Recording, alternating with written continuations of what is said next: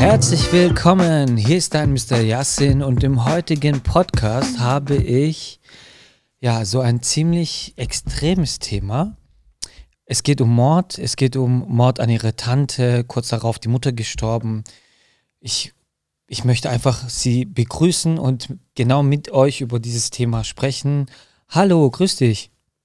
Hallo, Hallo, schön, dass du da bist. Vielen Dank, dass du dir Zeit für uns nimmst. bitteschön. Du, ja, du hast mir erzählt, 2014 wurde deine, äh, deine Tante ermordet. Mhm. Ja, Erzähl Das, mal, äh, was war da? ähm, also 2014 ähm, war ich vom Praktikum heimgekommen. Damals war ich 16 und auf einmal kam, hat mein Papa mich abgeholt und hat mir halt berichtet, dass meine Tante ermordet worden ist. Und zwar war ein Mann, der war unter Drogeneinfluss, der ähm, hat gedacht, meine Tante kooperiert mit Aliens und ähm, hat sie umbringen müssen, indem er sie gewürgt hat und ihr dann den Kopf abgetrennt hatte. Ja, Okay, also dieser Mann hat deiner Tante den Kopf abgetrennt. mhm. mit einem Küchenmesser. Heftig. Okay. Mhm. Und dieser Mann, der war unter Drogeneinfluss, hat der, war der, was wisst ihr über diesen Mann alles? War der auch noch schizophren oder so? Oder? Ähm, das weiß ich nicht. Ich weiß nur, dass er ähm, kurz vor der Tat, der war von der Psychiatrie, hatte er Freilauf, der war vorher psychiatrisch betreut, Mhm. ist auch in der Anstalt mit einem Kugelschreiber auf dem ähm, Herrn, der dort arbeitet, ähm, losgegangen. Das weiß ich. Ähm, und ähm, hat dementsprechend Freigang, um zu gucken, ob das draußen auch klappt. Und ähm, hat halt nicht geklappt. Abnormal. Abnormal, ne? Mm, Da denkt man sich, man hätte es auch vermeiden können. Ja, jeden Fall. natürlich, natürlich. Ich meine, es ist ja ein Experiment zu sagen, wir lassen den jetzt mal raus und schauen, ob das, das ist ja, äh, ja ein Extremexperiment. Ja, so gesehen Und schon. die haben sich nicht gekannt?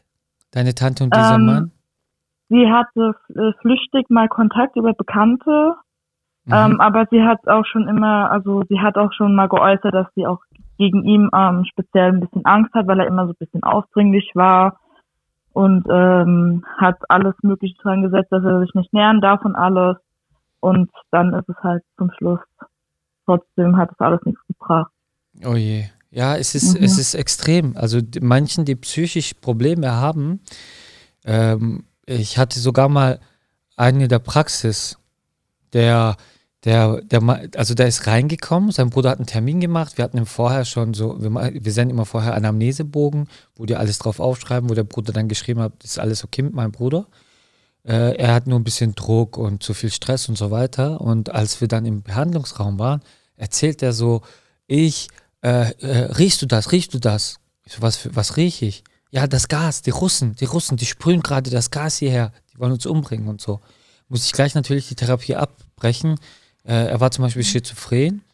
Ähm, und natürlich ist äh, sowas extrem. Ja, wie, wie, wie war das? Wer, wer hat denn deine Tante gefunden dann? Äh, mein Cousin, also ihr Sohn, hat meine Tante gefunden. Okay, Ähm, dem hat geht's, das glaub halt- nicht so gut, oder? Äh, nee, also er stand völlig unter Schock. Ähm, die ganze Wohnung war halt voll mit Blut. Hat er jetzt vor einem Jahr mir mal erzählt und hat auch gemeint, der ähm, Herr hat anscheinend alles mit, also so gerade die Leiche mit Handtüchern ähm, zugedeckt, so gesehen, dass er ähm, nur das Blut gesehen hat und ist dann direkt rückwärts die Tür raus und hat dann direkt die Polizei alarmiert. Und äh, meine Cousine und meine Schwester sind dann hingefahren weil er einfach in einem Zustand war, da konnte man ihn nicht alleine lassen. Ja, wie geht's ihm heute? Ähm, er hat ähm, noch ab und zu damit zu kämpfen, aber er hat sich intensiv damit auseinandergesetzt und ähm, ist halt auch aus ähm, der Stadt, wo wir wohnen, auch weggezogen, einfach weil er einen Neuanfang gebraucht hat mit seinem Kind, weil er einen Monat vorher Papa geworden ist und mit seiner jetzigen Frau und ja, musste einfach raus, so neu starten. sieben Jahre ist es ja her.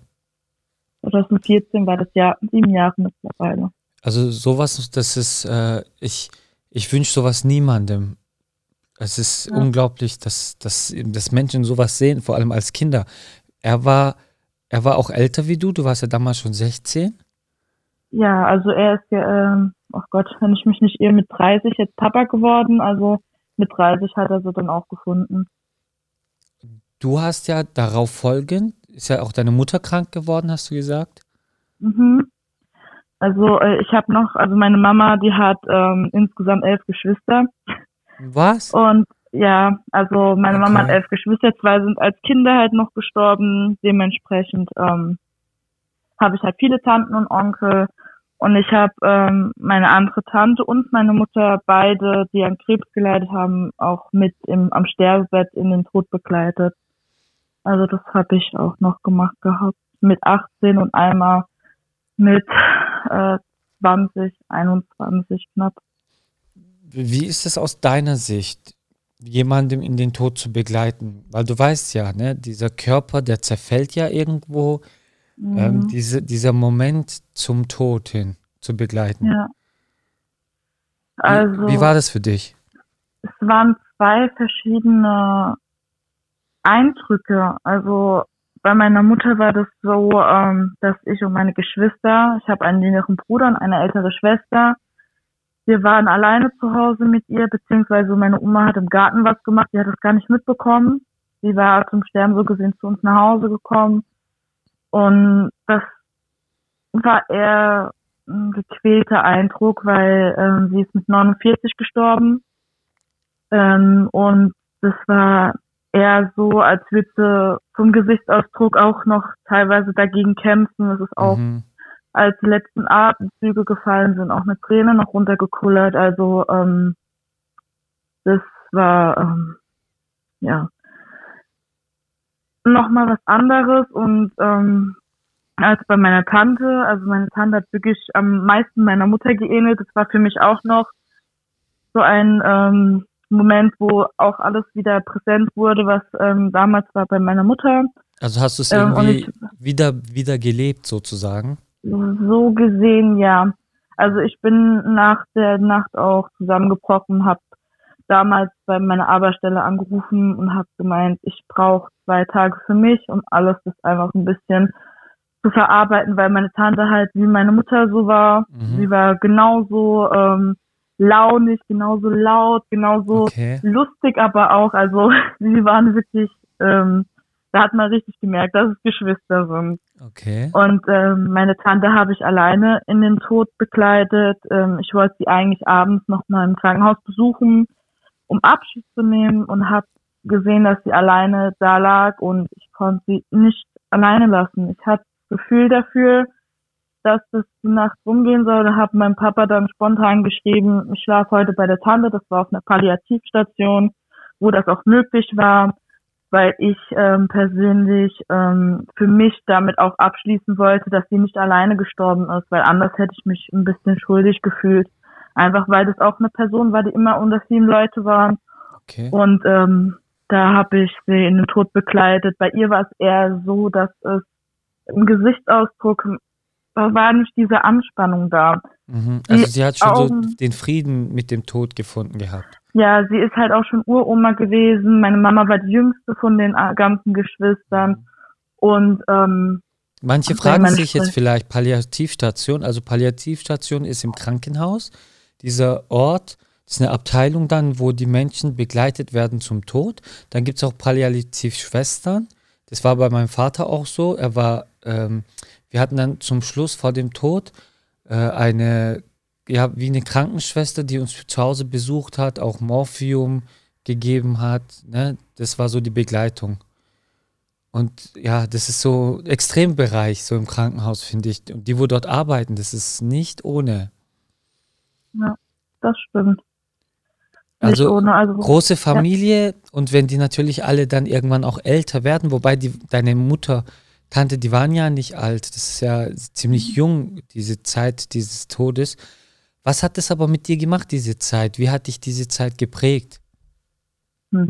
Das ist eine gute Frage. Also ich denke, ich habe mich halt selbst eher mit dem Thema Tod beschäftigt. Also das macht was in einem, ähm, zum Beispiel, das hört sich jetzt doof an, aber mit meinen fast 23 Jahren weiß ich schon, welche Lieder ich auf meine Beerdigung möchte. Ich äh, schaue, dass ich jetzt schon irgendwie spare, dass wenn, dass meine Familie einfach auch entlastet ist, falls was wäre, weil ich der Meinung bin, es kann immer was passieren. Und gerade auch, weil ich im Krankenhaus arbeite und so viel mitbekomme, merke ich du halt arbeitest einfach. auch im Krankenhaus? Ja, ich arbeite auch im Krankenhaus. Und da merkt man halt auch nochmal tagtäglich, wie schnell das Leben einfach vorbei sein kann. Ja. Und ähm, als gerade als junges Mädchen auch ähm, mit 18 die Mama zu verlieren, man hat ja diesen ganzen Krankheitsverlauf auch mitbekommen. Und genau deswegen bin ich auch zu dem Beruf gekommen, wo ich jetzt bin. Ähm, einfach weil ich auch gemerkt habe, wie dankbar meine Mutter in der Hinsicht äh, war, immer jemand da zu haben, eine Schwester, wo sie sagen kann, äh, ich wurde gut behandelt dort und sie haben mir so ein bisschen erleichtert. Und ich habe halt eine ganz andere Sichtweise aufs Leben. Ich mache nicht mehr aus irgendwelchen Kleinigkeiten ein großes Problem. Ich schaue, dass ich dankbar bin für das, was ich habe, weil gerade in der jetzigen Zeit, wo auch viel Dep äh, Depression auch aufkommt aufgrund der Corona-Situation, ja. ähm, muss man halt noch mehr schauen, dass man dankbar ist, dass man überhaupt ein Dach über dem Kopf hat und auch, dass man überhaupt irgendwie arbeiten kann, dass man gesund ist, man viele Kleinigkeiten, wo man im Alltag nicht so schätzt. Ich denke, das merkt man dann noch mal ein bisschen mehr und ist man ja. dankbarer, würde ich mal. Man sagt ja, das letzte Hemd hat auch keine Taschen und äh, ja, man denkt so, man hat viel, man hat was, man hat sich was aufgebaut und im Endeffekt ja. nimmt man auch überhaupt nichts mit. Für mich war es zum Beispiel, als mein Vater gestorben ist, ähm, bin ich am nächsten Tag so länger an der Grabstätte gesessen und ähm, habe mir angefangen, Gedanken über den Tod zu machen. Das war für mich so ein Grund, warum ich angefangen habe, Seminare zu geben. Ich habe gedacht, äh, ich, äh, ich habe meine Hypnose-Coachings, äh, die sind super gelaufen. Ich habe selber viele Shows gemacht.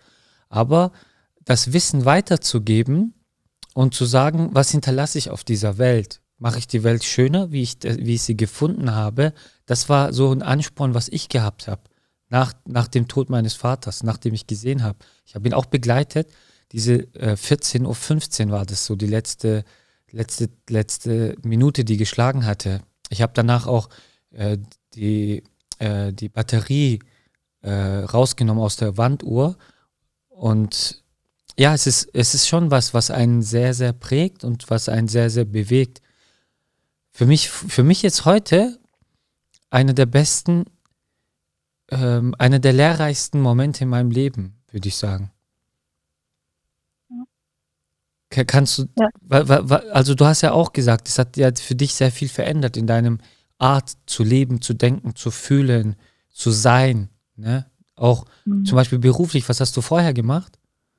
Ich war vorher noch in der Schule, also von der Schule direkt dann in die Ausbildung gegangen das hat zum Glück meine Mama noch einen Monat erlebt, dass ich die Ausbildung angefangen hat und war auch dementsprechend sehr stolz auf mich, weil sie auch weiß, wie wichtig solche Menschen waren. Das hat mir so ein bisschen auch das Gefühl gegeben, du machst das Richtige und das Absolut. hat wirklich viel beeinflusst, würde ich mal behaupten, ja. Absolut das Richtige, denn würdest du jetzt zum Beispiel irgendwo äh, einen Kosmetikberuf haben oder so, ja, oder vielleicht in irgendeiner Produktion arbeiten, oder in irgendeinem Büro, dann, dann würde, würde du, du bist ja durch das, was du erlebt hast, ein ganz anderer Mensch geworden.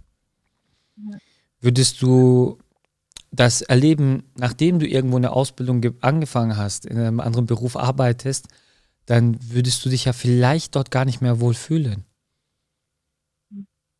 Ja, Deshalb, das weiß ich leider nicht. Also ich denke, ja, weil man eher nimmt, anstatt auch noch was zurückzugeben den Menschen, würde ich mal behaupten. Was, was meine, würdest du, ja, du meinst? Ja. Erzähl. äh, ich finde halt schön in meinem Beruf, wie dankbar auch die Menschen sind. Dass ich nicht nur für meinen eigenen, in meinem eigenen Sinne arbeiten gehe, so, ah ja, Hauptsache, dann habe ich Geld, so in der Art. Aber, sondern in dem medizinischen Beruf gerade, gerade den Schwachen und Kranken zu helfen, da kriegt man auch sehr viel Dankbarkeit und auch sehr viel Herzlichkeit zurück. Mhm. Und ich finde, auch das ja, ist Anerkennung, wichtig. Anerkennung, Respekt, Liebe kriegst du. Das ist etwas, wo ähm, die Menschen wollen das. Selbst Menschen, die selbst in der Finanzbranche sind, erfolgreich sind, selbst die äh, mögen es, Anerkennung zu bekommen. Ja, also egal wer, ein Sportler, der im Fußballstadion ist, ein Tor schießt, der freut sich für die Anerkennung, die er bekommt.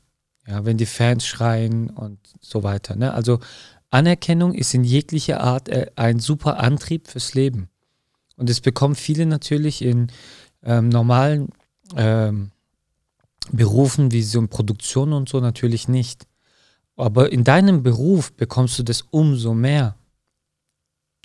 Was würdest du ju jungen Menschen, aber auch älteren natürlich, für einen Tipp geben in einer Phase, wie sollen sie denken, wenn sie jemanden zum Tod begleiten? Hm, das ist schwer. Also wie hast du es gemacht? Wie hast du es gemacht?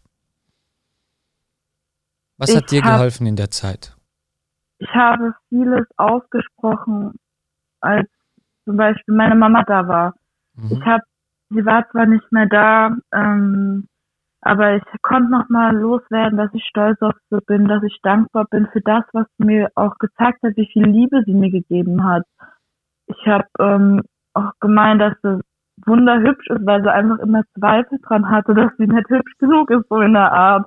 Und habe auch gemeint, danke, dass ich so viel mit dir erleben durfte. Ich habe Geschiss Geschichten ähm, auch von erzählt, wo lustige Momente waren, einfach, dass sie merkt, hm, so wird über mich geredet, wenn ich nicht mehr da bin, so gesehen. Ja. Also das gehört, also man als Mensch, wenn man stirbt, das Hören lässt so gesehen als letztes nach. Und das das nimmt man alles noch so wahr. Mhm. Und ähm, bei meiner also Tante sie dann ich, beim Begleiten viel noch mit den Menschen sprechen. Ja, also beim beim Begleiten ist es ähm, so, das Hören lässt als, als letztes so gesehen nach. Und ich habe immer viel geredet mit denen dann. Bei meiner Tante habe ich auch ähm, Lieder gesungen, wo sie vielleicht gern, also so gern gehört hat und auch so gemeint, dass du was so tapfer, das hast du gut gemacht. Und das kannst du alles jetzt loslassen, es ist Zeit und einfach auch so diese Dankbarkeit nochmal zu zeigen und ähm, einfach Sachen anzusprechen, vielleicht, wo man denkt, hm, vielleicht habe ich das noch nicht so gesagt, wie ich es hätte sagen sollen. Also das habe ich viel gemacht. Ähm, aber es ist das halt, hat dir alles halt Kraft gegeben, oder? Irgendwo jetzt ja. danach damit besser umzugehen? Ja, also ähm, ich meine, ich habe noch meine Augenblicke da denke ich auch dran zurück, wie sie halt da lagen und werde halt traurig, aber im Endeffekt bin ich, wenn es anders gelaufen wäre und ich nicht dabei gewesen wäre, hätte ich nicht so Abschied nehmen können und auch nicht so gut damit umgehen können. Also ja. es ist ähm, ein kleines Auf und Ab der Gefühle auf jeden Fall. Absolut, absolut.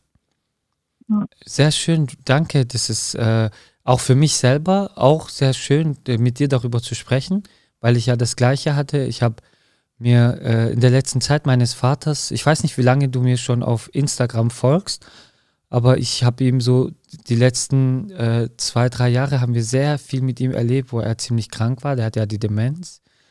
Ähm, und er, er kannte mich zum Beispiel auch nicht. Und diese Phase war sehr besonders, weil ich habe mir dann immer gesagt, so, okay, mein Vater erkennt mich zwar nicht, aber ich erkenne ihn. Und ich, ich fand es sehr schön, dass ich mit ihm noch so Zeit verbracht habe. Ich war wie sein bester Freund. Ja, so gesehen hat er dich jeden Tag aufs Neue kennengelernt, aufs Neue. Ne? Ja, ja, absolut. Ja. Absolut. Ne? Ich war viel mit ihm unterwegs, habe viel mit ihm unternommen.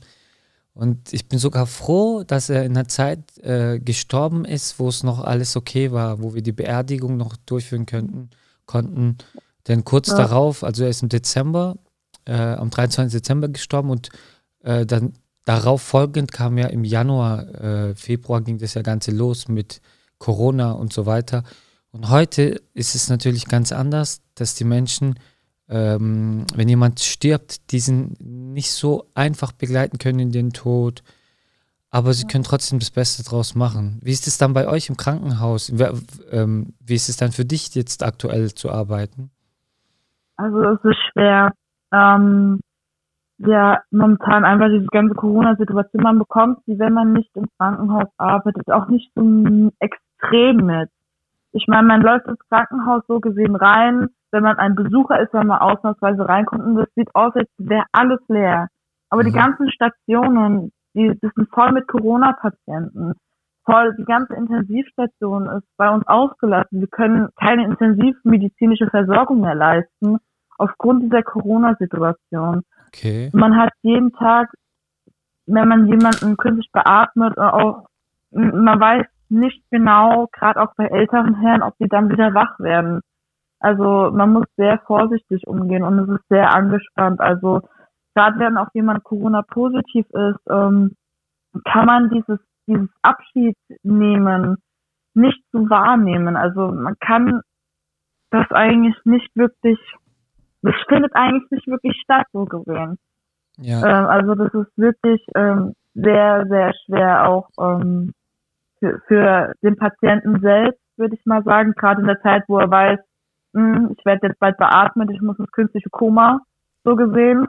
Also ob ich überhaupt noch wach werde und dann übers Handy sagen sie, ja, ich liebe euch und so und dann ist man halt auch schon so mit traurig. Also es ist nicht übertrieben, was in den Mädchen auf jeden Fall ist. Es ist wirklich momentan die aktuelle Situation. Das Gesundheitssystem ist komplett überlastet. Ähm, und ähm, es ist halt wirklich schwer, auch in Corona-Situationen einfach Abschied zu nehmen. Wir haben ich, halt auch öfters gerade. Ja. ja. Du hast, ihr habt öfters gerade äh, Ehepaare, wo die Frau positiv und der Mann positiv ist und der Mann dann verstirbt und die noch in Quarantäne ist und keiner kann zu ihr, ähm, kann, äh, sie kann nicht äh, nichts machen, sie muss alles von zu Hause irgendwie regeln und sie ist mit dieser Trauer auch ganz alleine. Und ich denke, das ist auch nochmal was, was äh, viele miterleben auch und ähm, wo viele auch sehr schlechte Erfahrungen mitmachen. Also gerade auch diese Quarantäne an sich ist schon anstrengend und dann, wenn noch jemand stirbt, du hast niemanden. Du bist alleine in der Wohnung, wo man das ganze Leben so gesehen mit dem Mann verbracht hat und jetzt weiß man, der kommt nie wieder zurück. Absolut. Also das ist auch nochmal Absolut. ein Stück. In, ja. Äh, in ich habe in den, also in YouTube irgendwo habe ich ein Video gesehen, wie die Krankenschwestern und die Ärzte, weil die haben ja auch Masken an, wenn sie da reingehen, mhm. die hatten so auf die Brust Bilder von sich geklebt. Und die, Pat äh, die Patienten, die wussten dann so, wer ist jetzt gerade da. Habt ihr sowas? Nee, sowas haben wir jetzt nicht. Also, das ist echt cool. Also, weiß nicht, vielleicht kann ich dich ja so für sowas inspirieren. Äh, vielleicht könnt ihr ja so auf, auf eure Brust so eure Bilder kleben. Ja, mhm. vielleicht kannst du ja damit anfangen. Vielleicht ist es eine schöne Aktion, die euer Krankenhaus beginnen kann und vielleicht übernehmen das andere Krankenhäuser so, so ein Bild auf die Brust. Ne? So, ich finde, es ist, ja, ich, ich würde mich wohlfühlen. Ich weiß nicht, wie es für dich ist, aber wenn ja. ich so dran liege und ich sehe zwar nur Masken, aber dann sehe ich so, ne, Gesicht ja, vor mir. Das ist eine nette Idee. Also auf jeden Fall, das hört sich sehr schön, weil mit den Masken erkennt man die Leute halt auch nicht. Die ja. sind ja komplett zugemummt, also wirklich, ähm, das ist wirklich eine gute mhm. Idee, wo ich auch mal einwerfen kann. Also wo ich mal mit der Station drüber reden könnte, dass ja. man das vielleicht mal. Vielleicht, vielleicht, vielleicht machst du es einfach. Guck mal, wenn du morgen übermorgen irgendwann frei hast oder Feierabend, ne, einfach mal so äh, gehen, Bild drucken. Ja, DM zum Beispiel hat ja offen Bild drucken, so auf deine Brust. Und dann sagen, hey, kommt, äh, wir fotografieren uns alle mit einem Lächeln, ja, und dann kleben wir die so auf unsere Brust drauf, so. Einfach mal ja. machen. Also ich bin ein Fan davon, vom Machen. Ja, also ich bin so, ähm, wenn ich so eine Idee habe, da, dann versuche ich sie einfach direkt umzusetzen. Ja. Und ich bin okay. dann, ich, ich versuche da nicht irgendwie was einzubringen, sondern ich mache einfach. Vielleicht, vielleicht machst du einfach. ja. Also es ist wirklich, wirklich toll. Also das ist, ja. Schöne Idee. Ich denke, da könnten sich meine Patienten auch freuen. Ja, also. Zu sehen, wer sie überhaupt versorgt. ja, also dann dann, ich finde es schön, weil das, unser Gespräch ist von dem einen Thema etwas in ein anderes Thema hinein, wo ich auch einen Podcast sowieso machen wollte. Deshalb äh, haben wir irgendwie so zwei Themen ineinander. Deshalb äh, bedanke ich mich bei dir, dass wir über das so offen miteinander sprechen konnten. Ach, nicht zu danken. Ja, und, ja, du hast eine sehr, sehr positive äh, Energie, so, das merkt man auch. Ja, und das Leben hat dich geprägt aber du hast irgendwie, ja, das, das Beste draus gemacht. Muss man ja, anders geht man ja irgendwo kaputt. Ja. Also, ich meine, was, mein, das ist so mit Problemen. Entweder man kann im Eck sitzen und denken, oh, alles ist doof, ich will nicht mehr. Oder man denkt sich, hopp, komm, ich hab das, ich hab das, mir geht's gut, ich bin gesund. Warum bin ich überhaupt traurig und mach das Beste aus dem Leben und verpasst so gesehen dann nicht dadurch die schönen Momente, die noch kommen. Und, ähm, da da gibt es auch eine Übung, die mache ich oft in meinen Seminaren, aber oft auch mit Klienten, also nach so einem System, nach, meine, nachdem meine Coaches hier auch arbeiten. Äh, wir haben oft so Menschen, die jammern sehr viel über viele Sachen. Da sagen wir so, okay, stopp mal. Du hast jetzt noch eine Minute zu leben. Lohnt sich das? Dir jetzt gerade Gedanken darüber zu machen? Ähm, und dann gibt es die Übung mit den letzten drei, drei Tagen. Beziehungsweise, man sagt ja, im Türkischen sagt man das, üç günlük dünya. Das heißt, die Welt, die drei Tage dauert.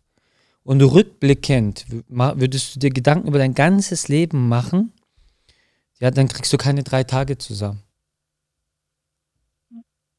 Und das, das Leben geht so schnell rum und alles das, was dich prägt, sind diese besonderen Erlebnisse und diese besonderen Momente, so wie du sie erlebt hast. Ja. Die machen ja auch erst ein zu dem, was man eigentlich, wer man eigentlich ist. Ja, absolut. Das Leben, das Leben hat auf jeden Fall nicht immer nur Sonnenschein das Leben äh, ist so schön. Im Endeffekt liegt es einem an einem selbst, was man daraus macht und wie man in die Welt reingeht. Absolut. Also einfach immer eine Sichtsache. Jetzt haben wir ja. beide ein äh, schönes Schlusswort gefunden. Super. Ich danke dir. Ja, bleib weiter so positiv, sei weiter du selbst und danke, dass du deine Erfahrungen, deine Erlebnisse mit uns geteilt hast. Und ja, Danke dir. Und du, wenn du möchtest, äh, wenn du auch einmal mit in einem meiner Podcasts mit dabei sein möchtest, du kannst mir gerne über Instagram oder Facebook eine Sprachaufnahme senden mit deinem Thema und dann können wir gerne miteinander telefonieren. Ja, und ja. bis zum nächsten Podcast. Dein Mr. Yassin. Ciao.